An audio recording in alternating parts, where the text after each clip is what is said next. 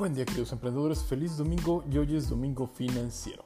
Gracias por escuchar y compartir su podcast Emprendedor. Les saluda su amigo Abel Muciño, el Cops Urbano. Sean ustedes bienvenidos.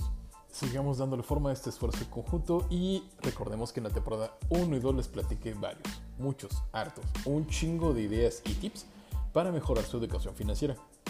Ahora te voy a platicar un breve resumen de los capítulos sobre el libro Finanzas Personales para Dummies, del autor Eric Thompson. Y así será a lo largo de esta temporada. El autor menciona que este libro es lo suficientemente básico para ayudar a un novato a enfrentarse a asuntos financieros complicados, pero la gente con mayores conocimientos encontrará retos al pensar en sus finanzas de una nueva manera e identificar áreas de mejora. Empecemos. El tema de hoy es controlando los impuestos. Usted paga mucho dinero en impuestos, probablemente más de lo que imagina. Lo crea o no, muy poca gente sabe cuánto paga de impuestos al año. La mayoría solo recuerda si recibió un reembolso o si quedó a deber dinero en su declaración. Pero cuando se presenta la declaración, todo lo que está haciendo es saldar la cuenta como Hacienda sobre el monto de impuestos que pagó durante el año contra los impuestos total que debe, basado en los ingresos de sus deducciones conozca los impuestos que paga.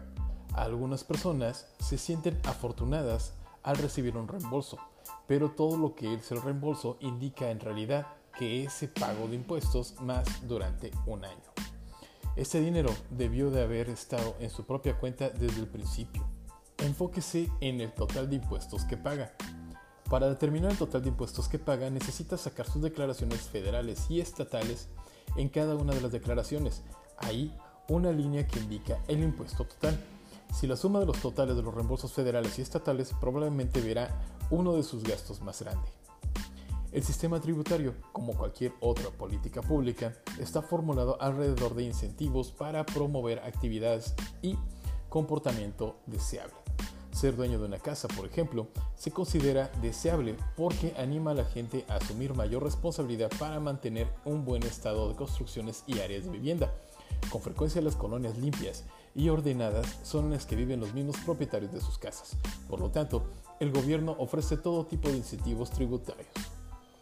Reconozca la importancia de las tasas marginales de impuestos.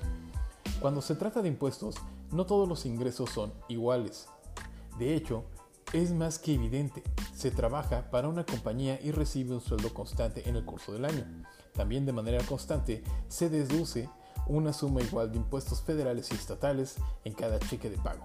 Por lo tanto, hasta el momento parece que todos los ingresos pagan impuestos en la misma manera.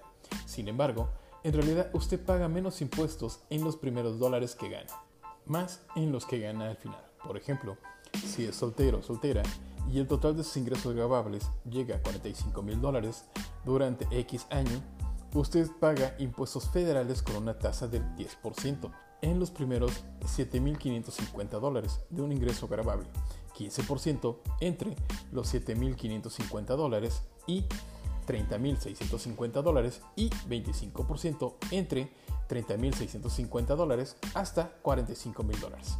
Las tasas marginales de impuestos son un poco un concepto poderoso. Le permiten calcular rápidamente los impuestos adicionales que debe de pagar por ingresos adicionales.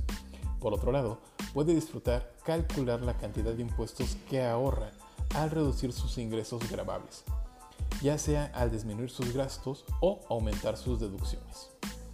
Definición de ingreso grabable. El ingreso grabable es la cantidad de ingreso real sobre lo que paga impuestos sobre la renta. Las siguientes razones explican por qué no paga impuestos sobre su ingreso total. No todo el ingreso es grabable. Por ejemplo, usted paga impuestos federales sobre los intereses que ganó una cuenta de ahorros en el banco, pero no sobre los intereses que ganó por bonos municipales. Reducción de impuestos sobre la renta por empleo. Usted está obligado a pagar impuestos sobre la renta de los ingresos que recibe en su trabajo. Existen infinidad de formas ilegales para reducir su ingreso laboral. Por ejemplo, no reportarlo pero si los pone en práctica, con toda seguridad terminará pagando una montaña de multas y recargos extra por intereses, además de los impuestos que debe, y puede ir a parar incluso a la cárcel. Como no quiero que cumpla una condena o pierda más dinero por pagar multas e intereses innecesarios, Esta sección se enfoca en la forma legal de reducir sus impuestos. Incremente sus deducciones. Las deducciones son montos que se descuentan de los ingresos después de un total de los ingresos grabables y antes de calcular el impuesto que se debe. Para complicar todas las cosas, el IRS da dos métodos para terminar con las deducciones totales.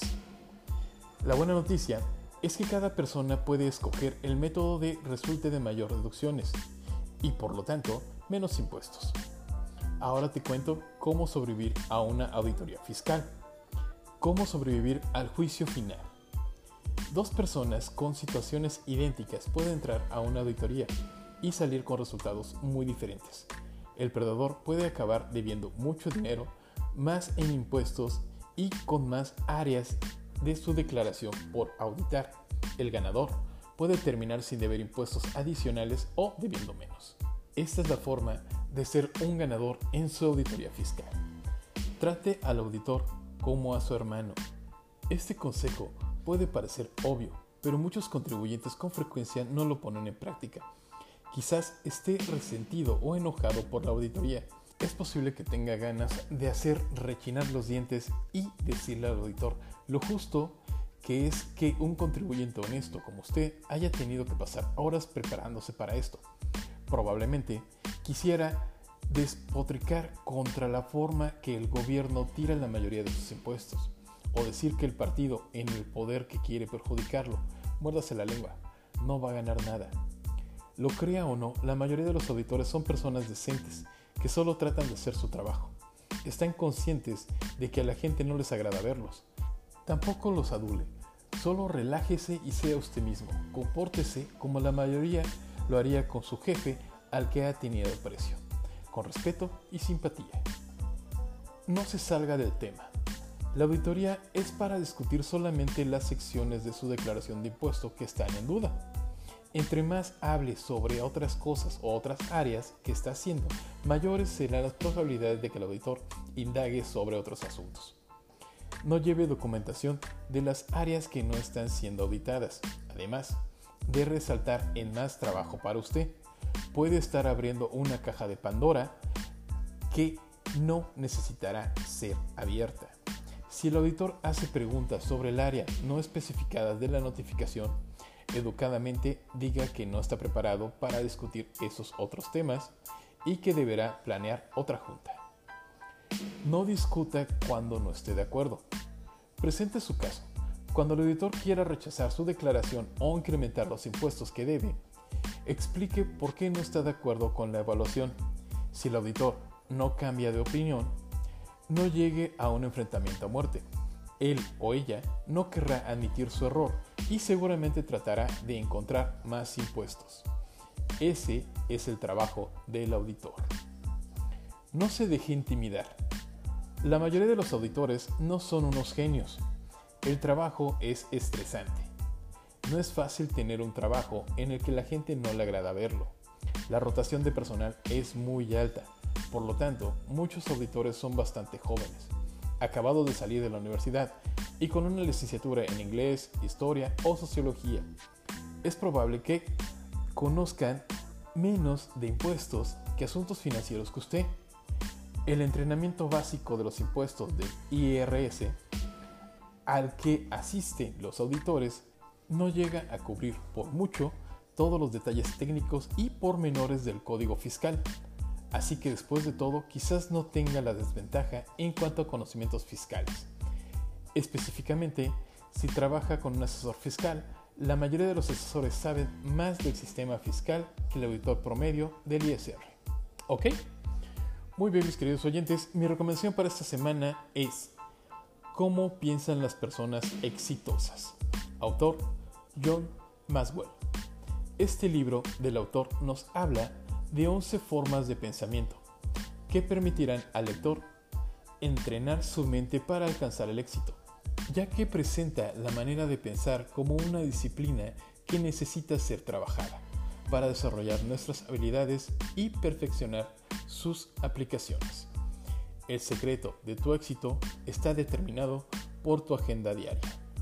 Muy bien, Con eso termino mis queridos emprendedores, por favor síganme en Instagram, Twitter, únanse a mi grupo de Facebook Emprendedores Jalapa, busquen mi perfil Godín en LinkedIn y en todos me encuentran como Abel Musiño, el Cops Urbano.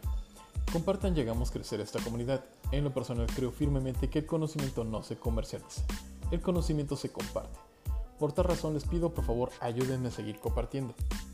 Recuerden, ustedes son personas muy importantes y muy valiosas. No permitan que nadie les diga lo contrario. Mucho éxito el camino, mis queridos oyentes. Ya está. La próxima.